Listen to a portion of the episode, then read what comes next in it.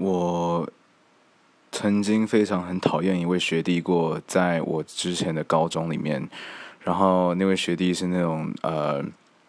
连搭个巴士，美国的那种长途巴士，差不多三个小时的车，都还会问的，在大家面前说啊，这个巴士有没有有没有商务舱或头等舱啊？那一种的讨厌，然后很爱在大家面前炫富，然后在很多在别人背后说小。悄悄话那种说坏话，